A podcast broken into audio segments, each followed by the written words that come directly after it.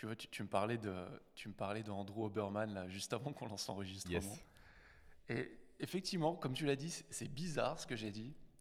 Mais quand je me suis réveillé ce matin, j'ai pensé à Andrew Oberman, je pense dans les 5 minutes qui ont suivi. Alors déjà, qui est Andrew Berman pour les personnes qui ne le connaissent pas et qui nous écoutent? Alors, Andrew Oberman, c'est euh, alors un enseignant de Stanford, qui est spécial, un enseignant chercheur de Stanford qui est spécialisé sur les neurosciences. Je pense qu'il y a peu de personnes qui ne le connaissent pas aujourd'hui parce qu'on voit que lui sur les réseaux sociaux. Neurosciences et ophtalmologie aussi. C'est un expert Ouais, des yeux à la base. Mm. Oui, c'est vrai qu'il parle beaucoup des yeux. Ouais, c'est un expert là-dedans. Ok. Et, euh, et, et- et en fait, c'est marrant parce qu'il donc, il donne plein de hacks neuroscientifiques, d'astuces neuroscientifiques issus de la recherche, hein, que des trucs valables, qui sont hyper intéressants. Mais effectivement, ce matin, je me suis réveillé et dans les deux minutes qui ont suivi, j'ai pensé à lui pour une, chose simple, c'est qu'en fait, il martèle en ce moment, vu que c'est, et, et ça résonne avec ce que tu dis, vu que c'est un expert euh, des yeux et qui a des V sur les neurosciences, il parle beaucoup en ce moment de l'exposition au soleil dans les C'est son premières cheval de bataille. Il en parle constamment depuis Ouais. des années. Il le rabâche constamment. Et, Ouais. et- et il a, et il a raison, mais une nouvelle fois, quand tu as des enfants, c'est beaucoup plus compliqué. Moi, j'ai une super belle terrasse chez moi, qui est exposée plein sud, avec vue sur les montagnes. Le truc, c'est que quand je me lève, maintenant il fait jour, tu as envie de sortir, Mm. de dire il faut que je m'expose 5 minutes, euh, que j'expose mes yeux 5 minutes à la lumière du jour. Mais ma fille, elle n'est pas d'accord. Je suis Je, je peux rester peut-être 30 secondes, une minute, mais sauf qu'après, c'est. euh, voilà, il faut s'occuper de la petite, il faut lancer le petit-déj, Mm. et puis tu as le rush que tous les parents connaissent avant d'aller à l'école. Donc la solution que j'ai trouvée, moi, c'est acheter une lampe justement de luminothérapie. Et ça marche extrêmement bien.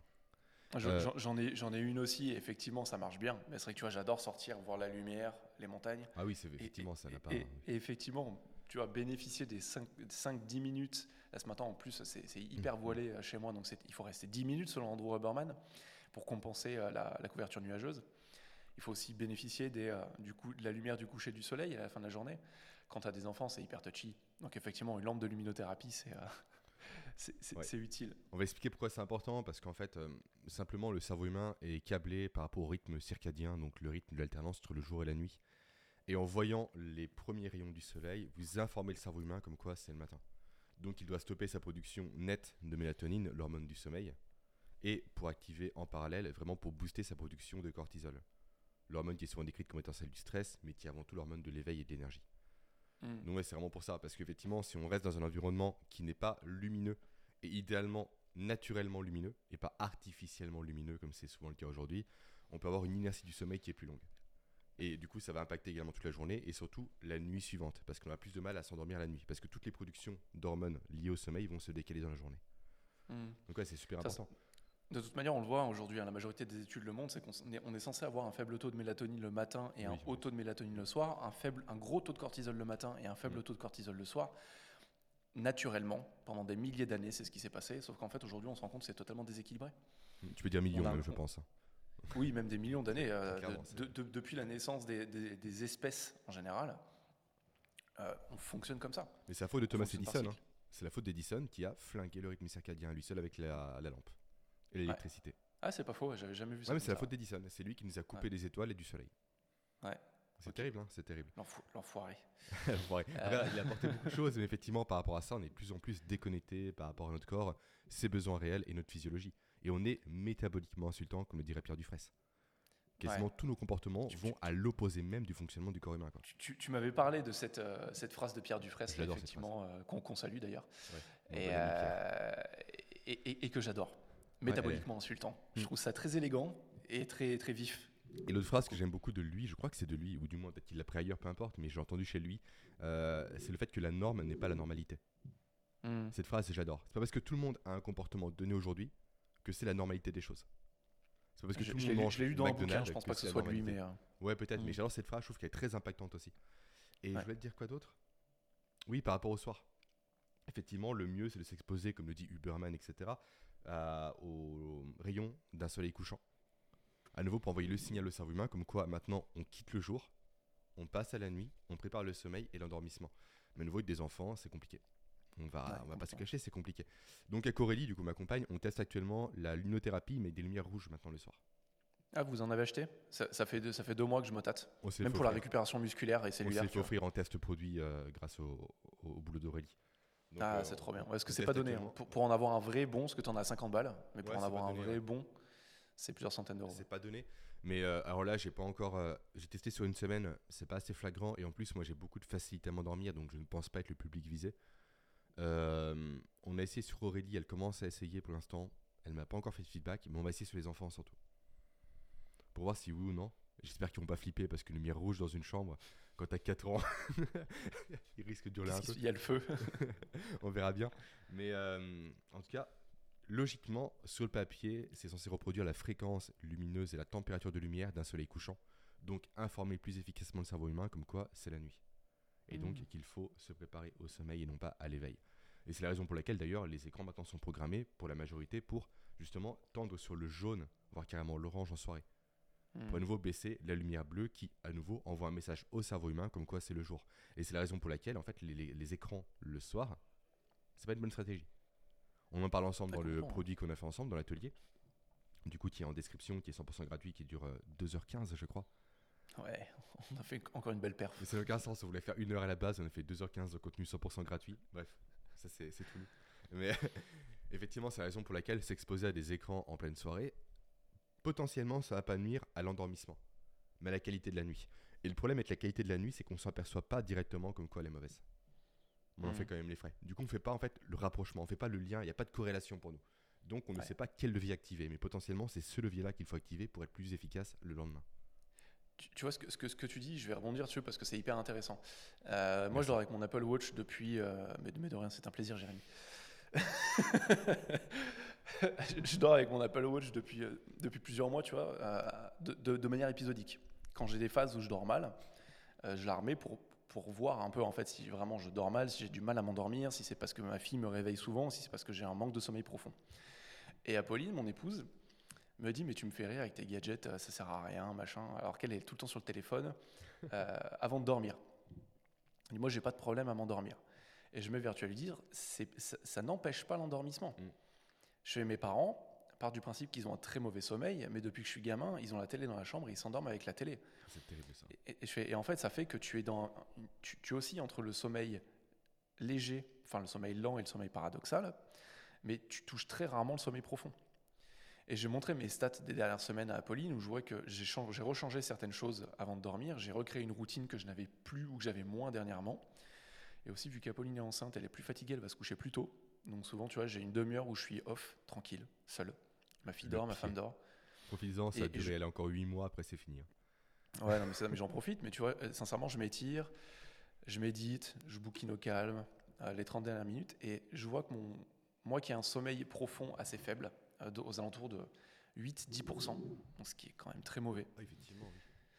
Euh, là, je suis passé à entre 15 et 20% dernièrement, donc ce qui est plus raisonnable. Un, un adulte devrait avoir entre 20 et 25% de sommeil profond minimum euh, pour que ce soit réparateur. Et, et- et Apolline, je ne sais pas pourquoi, peut-être les hormones de grossesse, elle s'est ouverte. euh, Avant-hier, elle m'a dit bah, Tiens, euh, tu me prêtes ton Apple Watch, comme ça on va voir, on va voir la qualité de mon sommeil. Alors il s'avère qu'elle a passé une nuit particulièrement ignoble et elle, avait, elle a eu 3% de sommeil profond. Et par contre, elle a eu 75%, euh, 70% de sommeil lent. Donc je dis, tu vois, le sommeil lent, il est entre le paradoxal et le, sommeil profond, si on le mettait sur, un axe. Donc il est, c'est bien, c'est réparateur. Par contre, tu n'as pas un sommeil profond. Et le sommeil profond, c'est celui qui répare ton cerveau, c'est celui qui répare tes tissus, tes muscles, qui te fait en fait récupérer. Et qui joue aussi sur ta capacité d'apprentissage, ta capacité à, à mémoriser les choses. Et quand elle a vu ça, elle, a fait, elle était horrifiée. Hmm. Et je lui dis ça, tu vois, c'est la réalité. Ouais. Alors oui, tu as passé une très mauvaise nuit, donc là je vais la lui reprêter certaines nuits, tu vois, pour le voir sur une semaine.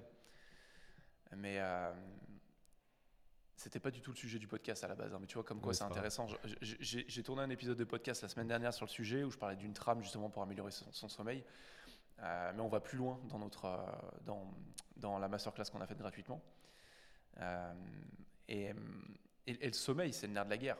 Tu vois, en fait, j'ai tourné cet épisode de podcast pour, pour présenter une trame que j'ai présentée à un prospect la veille, parce que je pense sur les deux derniers mois, à la louche, 70-80% des personnes qui m'ont contacté, c'est pas par rapport à leur sommeil, parce que c'est ta femme l'expert, c'est pas du tout moi.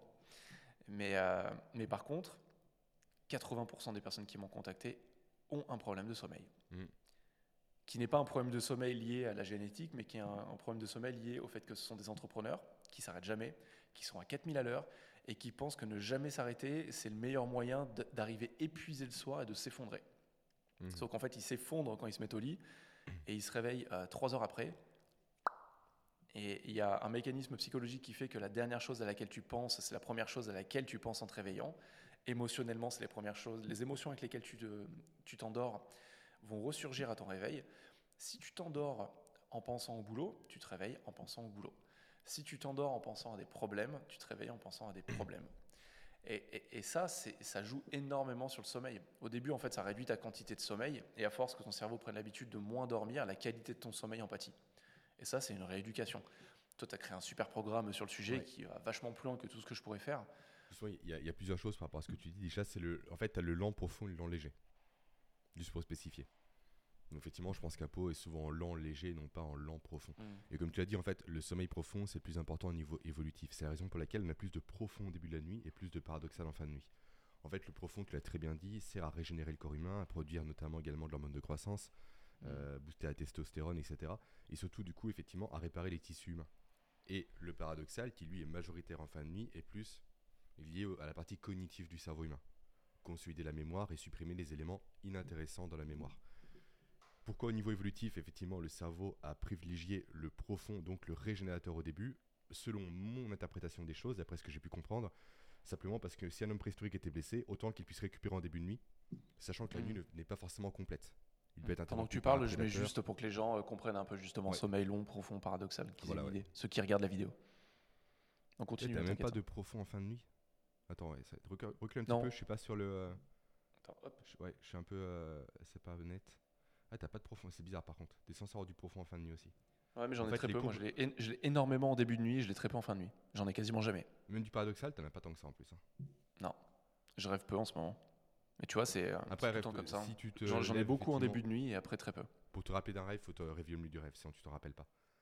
Mais tout ça pour dire effectivement qu'au niveau du corps, le, le, cerveau humain a privilégié du coup le sommeil lent en début. Et l'autre élément sur lequel je voulais rebondir, c'est euh, comme tu le dis effectivement, euh, les entrepreneurs ou les personnes qui sont de base anxieuses, stressées ou autres, auront tendance à se réveiller en pleine nuit parce que le cerveau va croire qu'il y a un danger derrière. Donc forcément, qui dit danger dit état d'alerte. Donc leur sommeil sera déjà de moins bonne qualité. S'il y a une perturbation, un bruit ou autre qu'on ne va pas percevoir consciemment, automatiquement le cerveau, lui, va le capter, va se réveiller et automatiquement va enclencher la peur actuelle, à savoir potentiellement l'entreprise, les enfants, mmh. la santé, la société et j'en passe. Euh, ce que je recommande de faire à ces gens-là dans mes programmes, ou pour les personnes que j'accompagne directement, c'est le fait de créer et de mettre en place un journal d'inquiétude.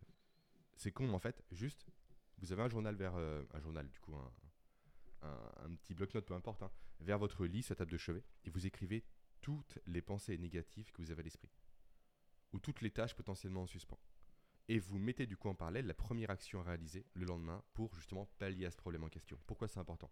Parce que le cerveau humain, du coup, il est prédictif, comme l'a très bien montré euh, Carl Friston dans ses travaux. Donc il va constamment chercher à anticiper les conséquences de ses actions ou de ses inactions.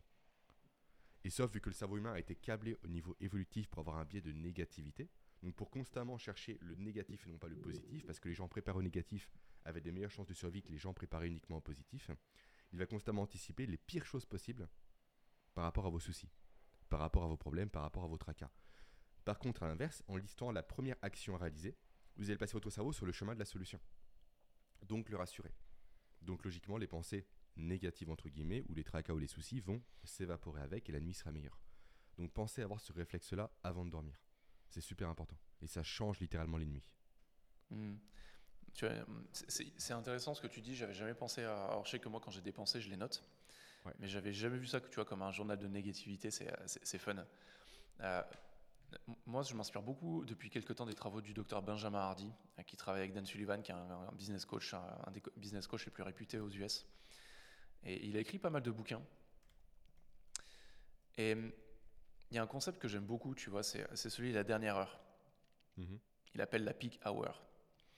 C'est-à-dire qu'en fait, cette dernière heure, ce que tu fais dedans, elle va littéralement définir la qualité de ton sommeil, mais aussi la qualité de ton, de ton lendemain il y en a beaucoup qui, euh, un peu comme, euh, comme si tu étais à 200 sur l'autoroute, vont se poser la question de dire tiens, ça fait quoi si je passe la première? Ça va juste faire exploser le moteur. Par contre, l'inertie des 200 km/h va faire que même si ton moteur a explosé, la voiture elle va continuer à avancer. Et les gens espèrent faire de même avec leur corps et leur cerveau, de se dire je, suis à 4000 toute la journée et je me jette au lit et j'espère que mon corps s'endorme tout de suite naturellement, que j'ai un super bon sommeil réparateur. C'est super intéressant ce que tu dis. Ouais.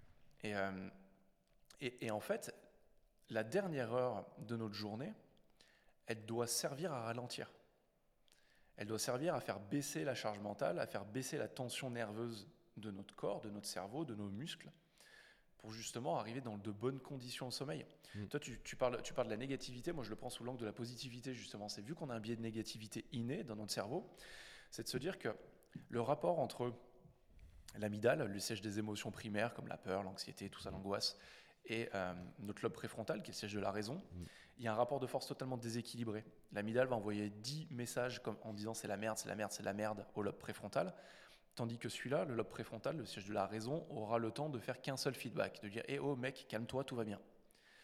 Et ça, c'est le biais de négativité neuroscientifi- neuroscientifiquement parlant. C'est extrêmement simplifié. Mais le rôle en fait de la positivité, de la psychologie positive, et pas dans le sens on va s'asseoir derrière un ficus, devant un ficus et réciter des mantras. Ça c'est pas la psychologie positive, c'est l'idée que les gens s'en font. Mais il y a de vrais chercheurs derrière, que ce soit Daniel Goldman sur l'intelligence émotionnelle, Daniel Gilbert, euh, qui ont fait des super travaux sur le sujet. Euh, la psychologie positive, c'est un, vrai euh, champ de recherche psychologique aujourd'hui, et qui montre que justement, tu peux améliorer ce rapport de force. Tu n'arriveras jamais à un 50-50 entre la positivité et la négativité, mais tu peux entraîner ton cerveau à être plus positif, à avoir plus le positif. Et, euh, et le docteur Benjamin Hardy, justement, la manière dont il en parle, euh, je dis docteur Benjamin Hardy, c'est un mec, il a, il, a, il a notre âge, donc euh, ça me fout un peu de démon des fois. Ouais, tu J'ai checké un peu du coup 34 pendant que t'en euh, parlais, effectivement, euh, il est très productif en termes de bouquins. J'ai vu sur Amazon Ouais. il environ 20 bouquins en Kindle qu'il a écrit. Le mec, Ah il ouais, ne chôme ça. pas. Non, non, il écrit un bouquin tous les six mois. Souvent, il y en a beaucoup euh, sur lesquels il a, fait des partenariats avec Dan Sullivan. En fait, je l'ai connu à travers ce, spectre parce que c'est un, business coach extrêmement réputé euh, que, j'aime beaucoup. Et, euh, et, et donc, en fait, cette dernière heure devrait être vraiment dédiée à améliorer justement notre positivité, à faire le bilan de notre journée, de dire, OK, qu'est-ce qui s'est bien passé? C'est quoi mes victoires? Qu'est-ce que j'ai gagné aujourd'hui? En quoi je me suis amélioré? Et sans se focaliser sur la négativité, de se dire, aujourd'hui, ma, victoire, mon unique victoire, qu'est-ce que ça doit être? C'est ça.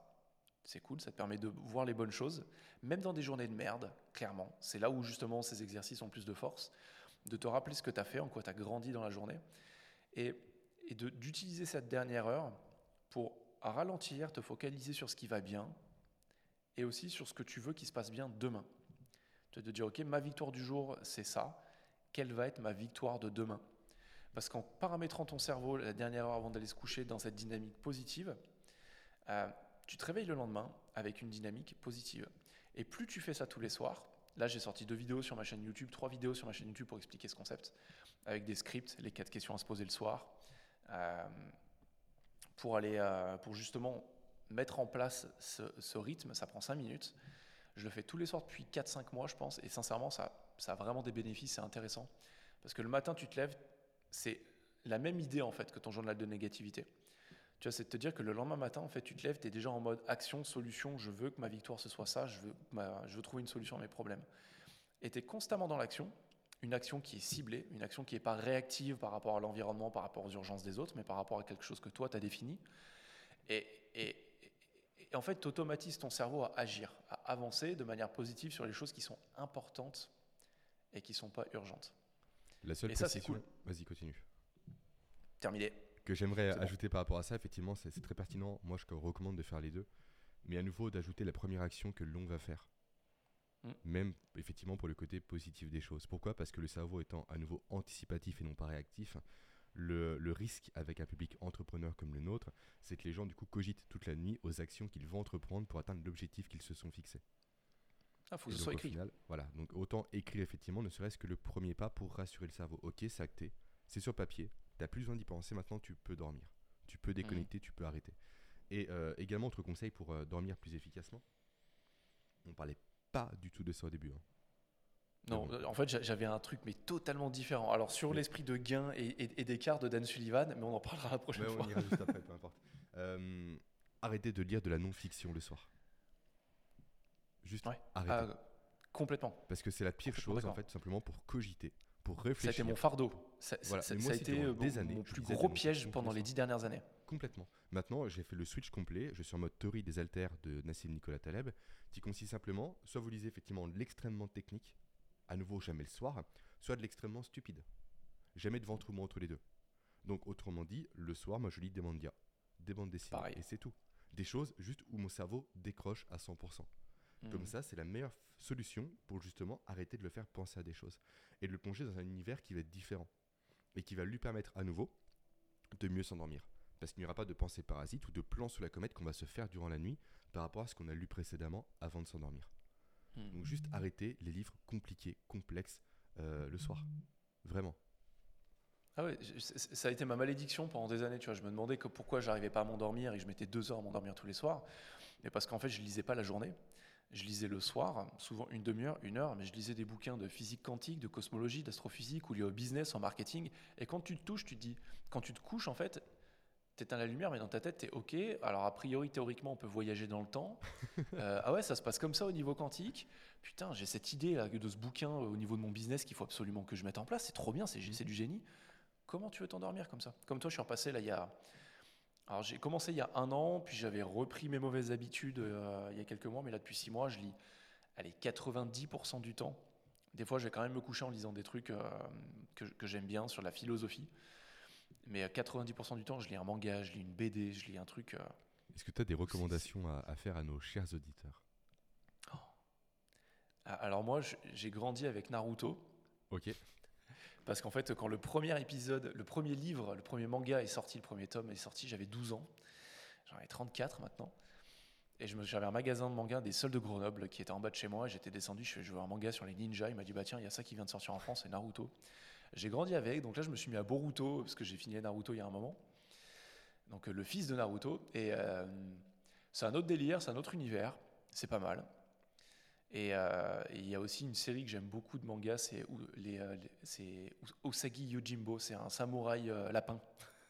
Génial. C'est total- totalement décalé. Alors, je ça il y a, y y pareil là. une, une- une dizaine, quinzaine d'années.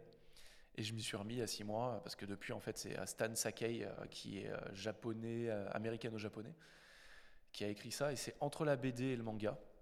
Ok. Ça se lit comme une BD, donc de gauche à droite, euh, comme un livre normal, pas comme un manga. Et, euh, et- et c'est très fun. C'est décalé, c'est un samouraï lapin avec des rhinos, euh, des, des, des- des rhinocéros samouraïs, des chats ninja.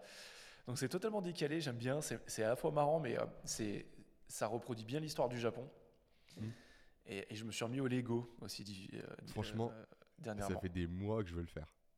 Je me suis acheté la vague euh, de Konagawa, la Dokuzai, Ok, la semaine super. dernière. Et je l'ai montée. Ça m'a pris 4 jours, tu vois, je les ai tranquille, une demi-heure par-ci, une demi-heure par-là. Putain, c'était les 4 jours les plus cool de ma vie. Quoi. Je me suis acheté le bonsaï aussi. Comme ça, j'ai pas besoin de l'arroser. Et lui, il crèvera pas. mais tu vois, je me remets au Lego, des trucs comme ça en fin de journée. Je me suis remis à faire des puzzles avec ma fille, des trucs cons. Mais, euh, Super. Mais et, et là, ma fille, plutôt que de lire des histoires, on commence par faire des puzzles le soir. Mhm. Parce que tu vois, ça pose, ça pose l'esprit, ça pose le cerveau. T'es focalisé sur un truc, t'es pas focalisé sur les problèmes, t'es pas focalisé sur le quotidien, t'es focalisé sur de la créativité diffuse. Et c'est cool, Vraiment ça intéressant. ralentit. Moi, ce que je peux recommander comme manga, j'en suis tombé amoureux grâce à Pierre Dufresne, que l'on cite beaucoup dans cet épisode, j'ai l'impression.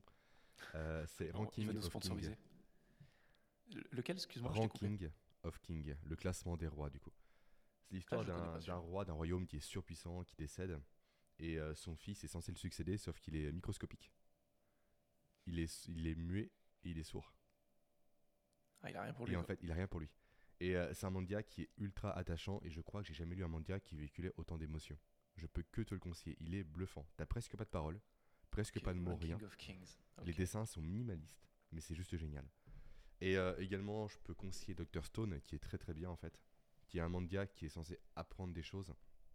En fait, l'histoire c'est quoi? C'est un pitch tout bête. hein. Euh, L'humanité a été pétrifiée durant 3600 ans, je crois. Et une personne devient, bah, se dépétrifie au bout de tout, ce- de tout ce temps-là, et c'est un scientifique. Et son but, c'est lequel? C'est de refaire renaître la civilisation. En repassant par toutes les évolutions techniques et technologiques qui ont eu lieu au cours de la civilisation. Ok. Ça passe par la roue, l'électricité, etc. jusqu'à atteindre un but euh, que je ne spoilerai pas ici. T'as aussi Spy X. Family qui est très très bien sur une famille d'espions, qui est vraiment Mhm. intéressant. Et de façon plus euh, adulte en quelque sorte, je lis également maintenant les euh, comics de The Boys. qui Ah, sont encore pas. plus trash que la série. The Boys, en fait, sont des anti-héros. Grosso modo, c'est qu'est-ce que serait Superman C'est un vrai connard.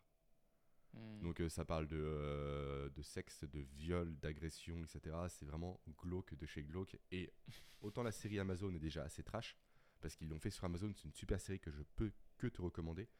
Autant le, euh, le comic c'est encore plus trash. Ok, mais, mais je l'ai vu, je l'ai vu passer sur Amazon parce que je regarde de temps en temps les mangas qu'ils ont. Et, euh, Ouais, C'est vraiment, super. C'est une très bonne série. euh, après c'est pas en- pas en animation, c'est une série qui est faite des vraies personnes. Euh, je sais plus comment ça s'appelle, peu importe en direct, hmm, peu importe. Mais c'est une très bonne série et surtout un très bon comics.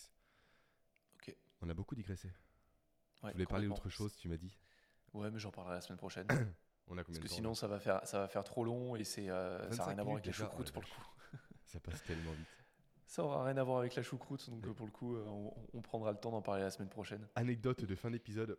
Ce matin même, mon fils qui a le nez qui coule, je fais Nathan, il faut te moucher. Il prend un bâton en bois et se mouche dedans. Mais je me suis mouché. Non, tu ne t'es pas mouché, Nathan. voilà, c'est très court, mais euh, il fallait que je le partage à tout prix aux, aux derniers auditeurs qui nous suivent jusqu'au bout. Nos enfants sont géniaux. Ouais, c'est pas ce que je me suis dit ce matin, c'était terrible. Aurélie a Ah, reçu mais une vois, de contre- bureau, elle que montais avec les enfants, c'était un scandale. Il montait sur la chaise pendant que je la montais, il jetait des vis. Je passais trois quarts d'heure à monter une pauvre chaise de bureau à cause de deux enfants intenables. Mission Ouais, merveilleuse, ouais. pétard. Ouais, bon, ouais. et ben, on, co- on continue tout ça la semaine prochaine, où je vous parlerai de- d'une dynamique d'esprit, euh, le gain et l'écart. Donc euh, restez avec nous, on se revoit dans une semaine. Et moi, dans 15 Et c'est jours, je vous parlerai, je pense, du système 1 et du système 2 de la pensée de Daniel Oh, de Kahneman. Daniel Kahneman. Ouais, Ça va être cool, ça. aussi. En lien avec la fatigue, toujours. Ouais, trop bien. Et ben génial, on a deux belles semaines qui arrivent. Ouais, on a deux belles semaines qui arrivent, ouais. Et bon, on va vous laisser. Nous, on va parler potentiellement création de compte Instagram avec Quentin Off. Et on vous Ouais. au courant. Et n'oubliez pas, Allez. du coup, effectivement, qu'il y a l'atelier qui est disponible euh, en description. C'est le premier lien. Et n'hésitez pas également à partager le podcast à vos amis papapreneurs. Et voilà, c'est déjà pas mal. C'est déjà- super. Allez, à plus. Bonne journée à tous. Ciao.